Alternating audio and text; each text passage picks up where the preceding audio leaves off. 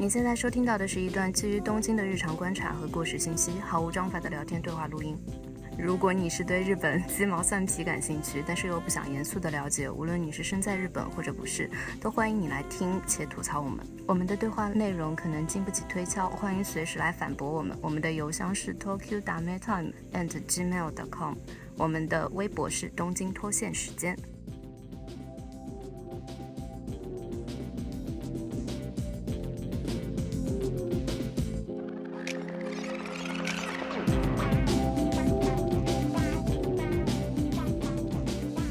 之前说怎么自我介绍来着？你先开始说。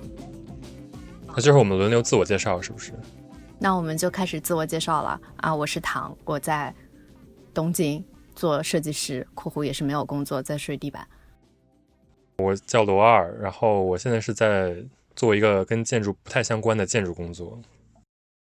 我是贝贝，我在东京，现在不知道在做什么，他可能在做一些内容创作。好的，具体。每天在干什么？我每天都在干什么？不停的写文章，写各种各样的文章。最近写的比较多的疫情，还是在我们之前合作那个公众号里吗？没有，跟朋友一起做了一个网站，但那个只是一个了。然后偶尔是写写别的文章之类的。你平常在做什么？最近在做一些自己的设计，自己的插画。因为之前在做设计就比较忙，最近刚好在疫情期间，可以有一些时间画一些自己的画。嗯，罗尔，你呢？这里是只有我就职了，是吗？正式吧。现在我这个公司具体在做的东西就是一些生活方式有关的酒店的策划。呃，因为我本来是建筑专业的，嗯，建筑的部分我会看一些，但是更多的是看这个酒店整体的呈现的生活方式是怎样的。就东京，因为今年办奥运会嘛，所以就是它涌现了特别多呃奇奇怪怪的酒店，大家。最近关注的点就是从一个住的舒适度转移到了怎么让一个人的生活方式有更多的扩展，所以我们公司大概就是朝这条方向在做酒店。那你平常会出去住酒店体验之类的？啊，出差的话会住。哦，那我之前不是看了你？Excuse me，我们要介绍一下这个播客的名字吗？东京脱线时间，日文日文发音。Tokyo Dame Time 什么？这个太奇怪了。就是打森吉港，打森吉港，真的吗？你不是叫打梅 time 吗？我一直以为你给他取的名字就是，就是日文名和中文名还不一样。打梅打梅 time 可以是英文名，可以的，可以是。嗯，总之就是，反正我们三个也没什么干劲。那打森吉港为什么要叫打森吉港？跑题吧？你看我刚才五句话里面已经有一句话不知道跑到哪儿去了。我们甚至做了一个跑题预警。但是被警告有纸的声音不会用，对，就对，就不能不能举指，所以就可以举中指。就如果谁谁跑题了，就举中指就好。赶紧回到主题，住了那么多酒店，有没有对东京这种住的地方有没有什么新的感觉？你是一个经验者。你知道我们公司从老板到比较高层的人都不住在东京。我们公司虽然就是他们其实对东京都是非常非常了解，嗯，但反而就结婚了之后就搬出了东京，呃，因为各自的家庭不太一样嘛。但是主要的原因还是因为如果养育自己的小孩的话，肯定还是在一个自然比较充足的地方比较好。嗯，其实他说的这个，我我们以前教授就是，就有教授很明确的讲，他虽然就是可以来东京住，但他不愿意在东京。都市人太多，他们就会往什么千叶啊这种地方。在他们年轻的时候，多多少少还是在东京住过很多年。肯定呀。只是说刚开始年轻的时候住在东京，然后有些人去了湘南，有些人去了世田谷，对，有些人去了千叶，有些人去了埼玉，可能。这个就可能各有原因吧。哎，我们刚才是不是没有说过我们几个来日本几年了？就是突兀的开启了自己在东京的话题。哦，反正就是我们大概来的时间都差不多，对，差不多五年左右。就刚刚大家刚刚来东京的时候，选择的可能都比较被动，那可能住到比较中段的时间，一两年之后，对对对，就开始搬到自己想住的地方。大概有一个共通的点，就是在不同的时间在东京是，基本每个人选择是完全不一样的。嗯，对。然后我之前研究室的日本人，他们基本都是在东京有过六七次搬家体验的。搬家不光是一个比较现实的选择，有些人是因为他的自己的心态变化，想搬到另外一个地方。嗯最开始刚来的时候，我们一般都是住在比如说中国人比较方便的地方，嗯可以买到中国料理那些原材料的地方啊。那个差不多都是吧，感觉学生差不多集中在那几个区域。比如说你刚来的时候住在是，刚来的时候，人也没多少选择的自由，你对这地方也不熟悉，然后别人跟你说池袋中国人多，可能就会倾更倾向于就要选择那地方房子。我刚来的时候是住在朋友家，他住在明治大学前，但我语言学校在池袋，因为那个时候看了一个讲池袋的动画片，那个动画片很好看，就讲池袋是一个非常乱七八糟但很有活力的街区。到了之后发现乱七八糟是真的，有活力就是 不一定了。而且我刚来的时候其实没有那么喜欢吃日本的四川料理，那全部都是四川料理，我一个四川人觉得真的太难吃了，所以我很 讨厌池袋。罗二你呢？但那个东京第一家海底捞不是也开在池袋吗？我爱去池袋，就是因为刚开始有海底捞在那儿。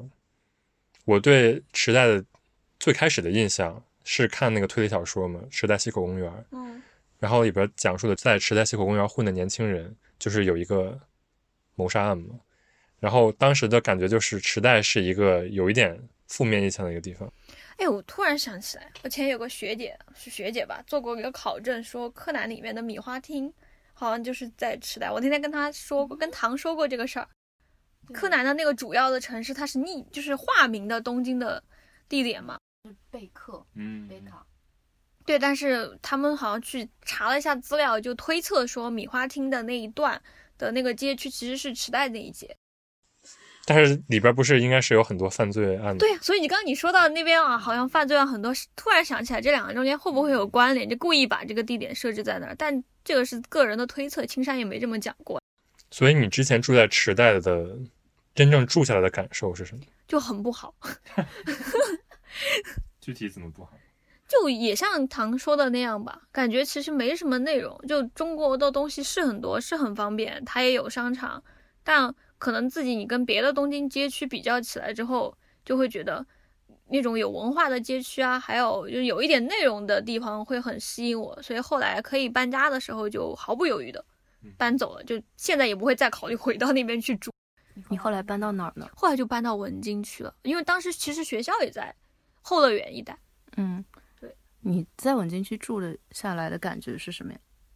那感觉文京区特别有文化，它名字就叫文京区，文化跟那个什么，它名字去缩写应该是什么文化什么什么，所以它叫文京区啊。是这个吗？是，有一个缩写的吗？对它有一个缩写，就是那个字是可以缩写出来的。啊，文京区有很多隐藏的那种小景点，我在那边住的时候就很开心，可以看到这些东西，它让你觉得整条街都充满文化。我刚搬到文京区的时候，贝贝就一直跟我说文京区特别好，特别安全。在那年一七年的时候，只发生过两起入室抢劫案。然后我后来在文京区的时候，在区域所，就相当于是区政府的地方，拿到过一本册子，上面就有那个文京区的大文豪他们的住过的地方。你拿着那本册子，按照地图，你就可以去一天走完这些地方，就很有趣，而且有很多樱花。就东大门口出去，大概有有一片是那种很矮的房子，然后那个房子里面进去，第一个那个老房子是那个就是东京这边很有名的一个神社，应该是是那个神社家的人，现在是掌掌权的那个神社的人，他的房子上面写着根津神社什么什么子，然后在一个晴天的时候看到他们的门开过，然后我去看了一下那个牌子，因为我走过去一直以为那是一间很普通的木屋，没想到人家应该是一个很好的地，然后再往下走就。很多吧，就以前鲁迅我要说了，鲁迅他住的地方在一个坡上，然后夏目漱石也住过那个房子，很难得，就是文京区区政府在那个门口立了一块铁牌子，上面写着中国的作家鲁迅曾经在这里住过。但我后来去看了，就周作人他们的事情，就鲁迅三兄弟当时不是都在东京吗？但鲁迅好像没有在东大上过学，他就在那个地方住过一段时间。他们三兄弟还有他们的女仆，然后就在那个房子。然后夏目漱石好像在鲁迅之后进去又住了几年。然后文京区区政府把这个都挂在了那个门口，就你可以看到里面有人在生活，他也没有围起来。现在是什么样的人在生活？就普通的吧，就其实说不定就是一般的人去租，只要那边的人搬走了，他也可以租。就那个地应该是一直在出售，只是你不一定会住到住到鲁迅以前的房子。对，就这种隐藏的景点。你说这个，我想起来之前我弟弟跟我讲，他在上海租房子，就租在那个蔡元培故居旁边。但是你也没有办法真正住在那个，肯定不能住进去。嗯，我当时是在 Pokemon Go 那个游戏上面，有人标了那个 spot，然后我找过去的，然后就发现，嗯，这个房子真的有。然后旁边的人，大家就是很平静的走过去，也不会显得这里好像有一个历史人物保护单位。东京这些地都是其实都是私有的吧？嗯如果他没有这个主人不想把它捐给嗯日本政府，嗯，可能也没有人去要求他，嗯说你一定要把这个房子保护成一个什么样，就还是作为一个使用品再继续使用。对，但是他们还是，比如说那个房子如果拆了之后，他们还是会立一个，或者说在新的房子上刻下这个地方原来是什么，可能只是说这种象征性的，不会说真的把那个东西保护起来。对，他也不会拿来收门票，说大家来参观一下，不会有这种。就说回那个文京区，就是我对它最大的印象，其实就是后乐园那一块嘛，嗯。因为有那个 Tokyo Dome 小巨蛋，嗯就是办演唱会什么的，然后有一个非常大的 Aqua City，嗯。那个商场最大的特点就是上面是有一个过山车在上面跑，嗯。中本游行的书好像很久之前就有收录这个，他们二十年前在研究东京的那种奇怪的复合建筑的时候，我真的我第一次看到那个过山车，我就觉得这也太棒了，我一定要住这儿。我后来就搬到那边去了。就文京区，我的印象其实跟贝贝不太一样，因为我住在就住在后乐园那里，那里每周六、每周日都会有很多人在那里看棒球，大家都非常激动，还会有很多 cosplay 的人，就是好像也没有什么固定的漫展的安排，但大家就会穿着那样在那里拍照，就感觉是真的非常有活力。对，就是其实它是一个非常复合的一个地方，它有一个巨大的游乐园一样的东西，然后有一个看演唱会一样的地方，边上就是一个古庭园，嗯，小石川后乐园。对，那个后乐园好像那个名字是范仲淹，对，是别人跟我说的。后乐园的名字是范仲淹的那个《岳阳楼记》，先天下之忧而忧，后天下之乐而乐。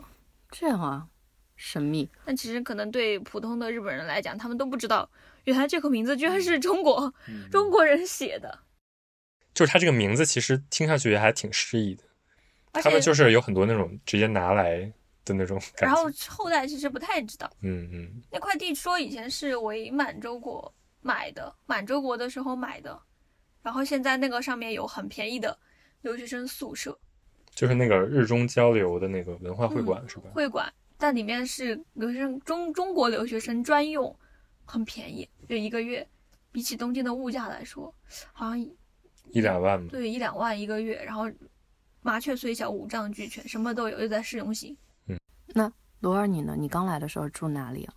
我最开始其实我的语言学校在后乐园附近，在范田桥那边，因为范田桥那边是一个非常方便的地方嘛，有中央线啊，然后有东西线。我的朋友当时正好住在东西线上，我也是为了就是日常方便交流什么的，然后我就选在东西线上。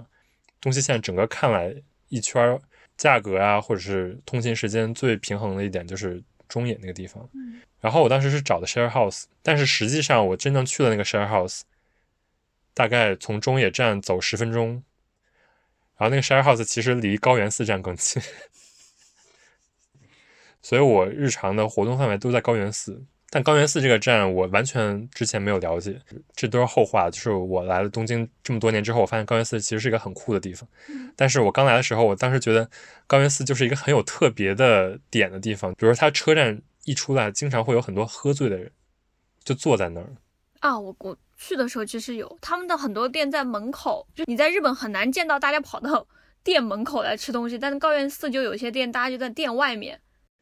对对对，反正就是当时其实印象没有特别好，就是你感觉这个地方已经不是东京了，对对对，跟我对后来对高原寺的印象是完全不一样的。因为我后来发现高原寺，当我搬走了之后，我发现高原寺有挺多可以逛的店，但是我当时住在那儿时候，我完全不会往那个方向走。啊，我知道那条那那个上面真的有很多小店，而且而且我去的时候是作为观光的心态去的。做我觉得作为一个刚来的人的话，他有点太 deep 那个那个地方，你需要非常多的勇气去探索。所以我觉得玩的人和住的人可能心态还是不一样的。嗯比如说，如果你想买家电的话，它其实没有大的电器店，反而有很多别人用过的二手电器。但是我刚到那个地方的时候，我其实是不太想去这种地方的。嗯如果让我再从头选的话，我可能第一次来东京的时候，我可能不会选择住在那儿。懂啊，嗯，我有好几个朋友住在高原寺，我之前就问他们，嗯、住的感觉怎么样？因为他们也来了很久了，他们就跟我说非常好住，非常好逛，觉得高原寺就跟其他地方不一样，其他地方感觉那些商场呀店都是端着的。但高原寺就感觉很接地气，可能路边就会有一些很莫名其妙的那种房子，然后里面就是一个很有趣的古着店，就生活在这样的地方，当你就是想探险的时候，你能发现很多有意思的点。后来我在时隔一两年之后，我再去那个地方的时候，就是心态不一样了嘛。首先，我觉得就是你砍价能力也上去了。比如说，店员想跟你多说话，对，但是你日语不好的时候，其对实没法跟这些人交流，我觉得在你日语不好的时候，就是非常迷惑。而且人家也很尴尬。对对对，嗯但是现在很多国内的年轻人，他们来东京玩也会去高原寺去买东西什么的，还是心态不一样。嗯，你是一个探险的心态去的话，店员跟你搭话，你也会就是想尝试性的跟他沟通一下。如果你是一个住在日本，但是你又不是很想跟店员说话的人，高原寺就非常难以去深入了解。嗯唐，你的朋友如果住在高原寺，他们有什么推荐的店？我有一个男生朋友，他跟我说有一个女仆按摩店，就是他经常去吗？可能是吧。然后古着店有什么古好着逛的？店，有啊，我有，我记得我女装，好像我三年前跟你去过高原对我们俩寺，逛得很无言。对我就是我当时跟我来日本之后，我不喜欢这种古着，我觉得就很脏，然后二手的也不知道哪里好看。那个时候贝贝就带我去了高原寺，就跟我说这是苏打去过的店，我就嗯问号这是什么东西？我大概也是从去年开始才 get 到古着的好逛。贝贝你说？有一家店叫 Barnet，好像叫这个名字吧。然后它在元素有开，去年开了一个分店。我嗯之前每次去高原寺一定会去这家店。对我来说最旺盛的时候就是每次去一个星期中间，一个月中间去几次，每次去在它的一层我都能看到至少五件以上我想买的衣服。就他那家店应该是去美国淘回来的，就是那种实用型的。也不是实用型的。它比如说，它会冬天的时候他们会有很多毛衣，然后那家店的毛衣就是色彩，我那个时候很喜欢那种，就是色彩很鲜艳的毛衣，然后图案很特别，古着里面就能买到很多很好看的这种，就是色彩很得我心的那种衣服，我就经常去。然后那个时候还喜欢穿马丁，马丁的话也是在一家店里面，就那家店有一排，大概有四个货架，都是他们在国外淘的马丁。如果让你想选住的地方，你还会选高原寺住吗？不会，感觉它还是一个购物。我觉得那边还是挺宜居的一个环境。那你为什么不会想继续住在那儿呢？嗯，我觉得还是要在东京多尝试一些地方。所以我现在住在高田马场，但是靠近早稻田那个区域。早稻田也是一个有历史的区域，有些小的神社啊，沿着那个江户川有一个樱花道，然后上面有一些比较有名的以前的四季酒店，有一个叫永清文库的地方，我知道那个地方。是一个非常老的一个展览的地方。像我们这个年纪，可能在东京有好奇心的阶段，可以多尝试住在几个不同的区域，真的是有不一样的氛围。嗯，我觉得这也是东京比较特别的一点。就是我之前看过一个那个《东京女子图鉴》那个电视剧嘛，它其实讲虽然是这个女的女主的一个从小白到女魔头的一个成长经历，嗯但是它其实每个每集的标题实际上是以一个地区的站名命名的。比如说，她刚从秋田来到东京的时候，什么都不懂，然后穿得很土。刚开始想选择住在吉祥寺啊、三轩茶屋这种可以节约成本的一个地方，然后她慢慢慢慢进入工作之后，发现自己周边的女生需要跟其他的男性进行联谊的时候，她会发现其实住在惠比寿是一个更便利，然后说出去更有面子的选择之类的。就是我觉得东京整个这个城市，它虽然已经标签化了，但是实际上不同的人住在不同的地方，确实是会发生心境的变化。对，而且它门槛其实不高，你不觉得吗？就是对对，比如说，如果你想住在吉祥寺，但是如果你的预算有限，你可能就会选择离站十几分钟、二十分钟的距离。嗯，你想离站更近一点的话，你就不会选择最近几年建成的房子，你可能选择昭和时代建成的房子。嗯这个时候，你的成本啊，你想住在的区域的氛围啊，实际上住的体验需要做一个取舍。嗯所以我觉得东京在这一方面就是做的比较好。你可以住在一个有钱人家边上，但是你可能住的是非常非常破的房子。对，你想住哪？我想住世田谷，好大的一个区域。对啊，世田谷。谷是一个很大的区啊。我具体现在还说不上我到底要住世田谷哪里，但因为我对我以前住在世田谷跟山病区的交界，山病区甚至包括刚刚说的高原寺，我的一个最大的感觉就是那里真的好好逛，那里有很多非常非常小的街区啊，非常多的店，像像世田谷那里，虽然在某节目上面被 diss 过，但是我觉得那里的房子都很有趣，就每个房子都长得不一样，而且都长得很好看。我在世田谷拿到过一本册子，那本册子是讲世田谷的几十种名木图鉴，就是有名的树木。嗯、你跟着那个图鉴，你就可以找到这些树。我自己是很喜欢树的，所以我就想在这个地方，可能会选这个地方住吧。而且，呃，那里的二手家具店有一个叫 Tokyo Recycle Shop 的二手家具店，非常非常非常好逛，全是北欧家具。就感觉那边就是一个整个的街区还是一个比较中产的区域，是，所以就是可能那些二手家具店都是谁家的高级家具淘汰掉了放进去。对对对所以你的心境是到三四十岁，你还是一个忘爱逛的人。我还会留在日本吗？突然尴尬，这话这个话这个话题跳过。跳过。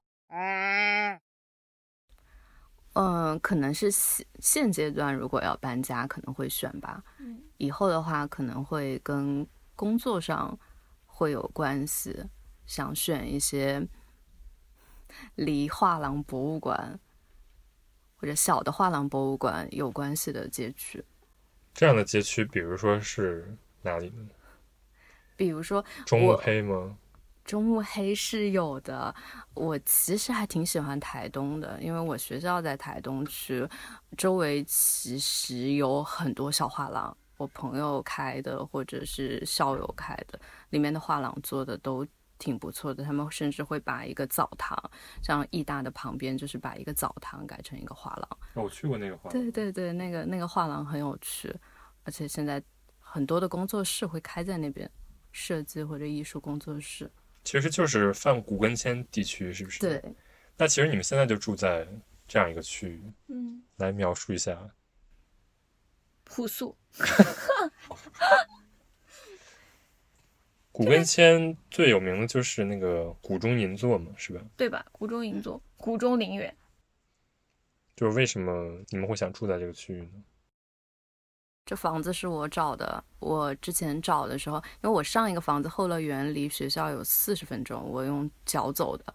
我找这个房子的时候，跟中介说，只要四十分钟以内用脚走的我都行。所以我们现在住在一个非常尴尬的地方，离四个车站全部要走十三分钟的一个终点。但这个地方，我每次走的话，我会路过古中陵园，那里我很喜欢。非常非常的安静，我不会觉得墓地给我一种很阴森的感觉，反而会觉得日本的墓地它的石碑是大大小小的，就非常不一样。那个石头的质感，我也很喜欢石头的雕塑，所以我看到石头质感的大大小小的墓碑在一片地里面林立着，觉得非常好看那个场景。对，感觉日本的陵园是在寺里面的，嗯，然后那个寺本身是一个非常好的氛围，反而周边住的人都会觉得这是一个很神圣的地方，所以我感觉古中陵园更偏向的是这种陵园。对，就是可能谈到陵墓的时候，国内可能更多的会觉得比较忌讳，但我个人是很怕那种地方的。呃，话说回来，嗯。古根签这个地方最近几年比较火，是因为那个哈吉索嗯。有 concept 的一个小旅馆。这个旅馆本身不提供，比如说洗澡的呀，或者说也不提供呃餐馆，但是你可以在古根签这个地区使用他们这个钱汤，然后可以吃这个地方的小餐馆，所以整个这个地方成为了这个酒店的一个部分，据点一样的感觉。嗯，文津区是有钱汤振兴协会的，非常非常非常有意思。我家大概走五分钟就有一个钱汤，那个钱汤它的某一个某一个池子还是哪个艺术家有监修的，我当时去的时候都很震惊图。案的那个吗？嗯，对，但一般来说，大家对钱汤的印象都比较古老。是我跟我的一个日本朋友，我跟他都很喜欢泡钱汤，我们就会交流哪里的钱汤好泡。他也住在这附近，他就会跟我讲这一家钱汤是黑汤，这一家钱汤是哪里哪里的水，就每一家都会不太一样。而且泡完钱汤，让我感觉特别生活的一点就是，可能你泡完了以后就是十一十二点，那个老板会跟你说晚安，就感觉就是心都融化了。当然，有一个非常现实的一点，就是很多那种老房子是没有很好的泡澡的设施的嘛，对，所以这些当地的人就会去泡。嗯，嗯、最近有很多新的企划，就是付了这个钱汤的钱，它里边包含了一个啤酒，所以你泡完澡可以出来喝啤酒。这个地方就在代代木上园附近。然后那个站好像代代木上园那个站下面是商场，还是有很多吃的。有一条食品街一样。对，就给我感觉就挺拥挤的。我一直以为这种比较繁华或者比较有钱人住的比较多的地方，它会是那种很开阔的。结果没想到那个地方它是很小的街区。就是代代木上原，它其实那个地方本身看上去米他妹还是挺普通的，嗯，对，但是你就是如果你仔细在里边逛的话，你会发现，首先出了站是一个特别大的 gym，嗯落地玻璃里面有很多锻炼的人，他们对自我的关注度很高。再往小的街里面走一走，会发现其实房子都是还是挺大的，不是豪宅，但是也是装修很好的小住宅。这整个地方呢，又离涩谷啊、新宿非常近，嗯，所以它其实还是对单身人士非常友好的。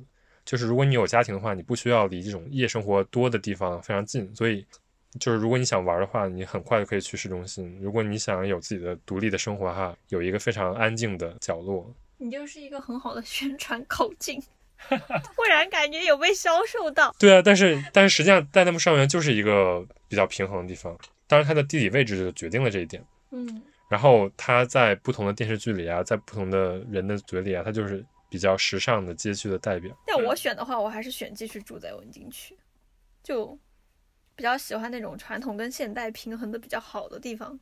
再挑战一个新的街区呢？我要去丰州中央区，我去那边，我朋友在住在那儿，然后去他们家待过一段时间。那个时候我就发现，中央区的街上下午三四点的时候没有老人，那条街是完全年轻的街区，就是年轻的家家庭吧，可能是那种年轻的女子也很多。是吗？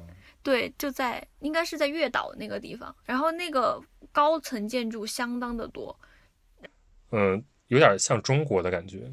甚至比中国更，就是它更精致，就那些出来的女性都是那种年轻打扮的很好的，但她们的特点就是推的不是小孩，婴儿车上推的是狗。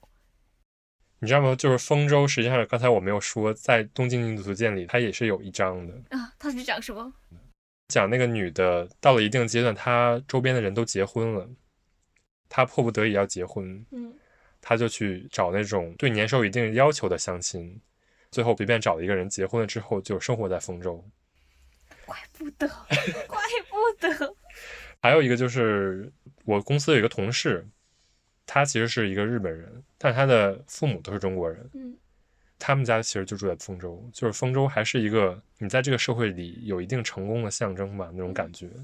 然后他不是那边还有一个地方叫卡西多基，嗯，对，我知道那个地方。然后他写出来的时候，卡西写的是胜利的胜，嗯你不觉得听到这个名字就是胜利时刻的感觉？那个驻地市场不是也搬到丰州了吗？就是都是在沿海那一片嘛。对，所以就感觉丰州那一块完全就是一个另外一个城市的感觉。其实你坐那个海鸥线，哦，在那些楼中间穿来穿去，你就会觉得，就这个地方就跟东京是两回事儿的感觉。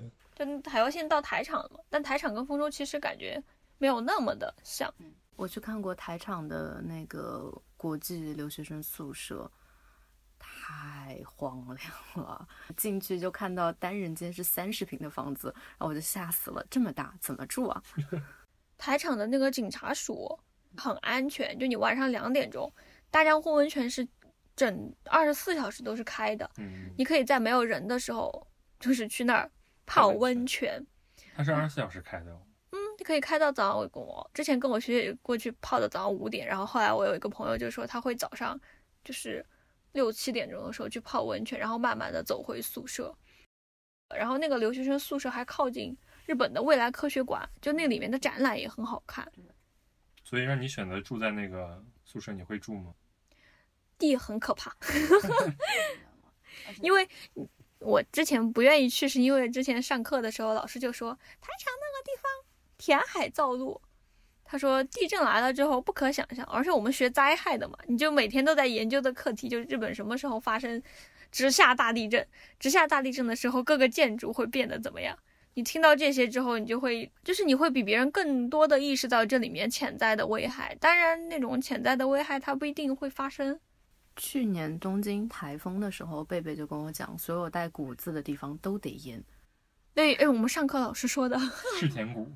对他，我们老师说你们选的地方可以选不要那种带“谷”子的，就是那种带“谷”子的，就是它它是比较低的那种地势。涩谷就是一个低谷。嗯，你看那个银座线在其他地方都是地下的，上面是地上，在涩谷突然就跑到地上了。对，它它那边是地上。就是其实这个我们还可以接着聊。对，下次就是时间比较充裕，我们会继续快速的聊着。那今天先到这里。好呀，先这样。OK。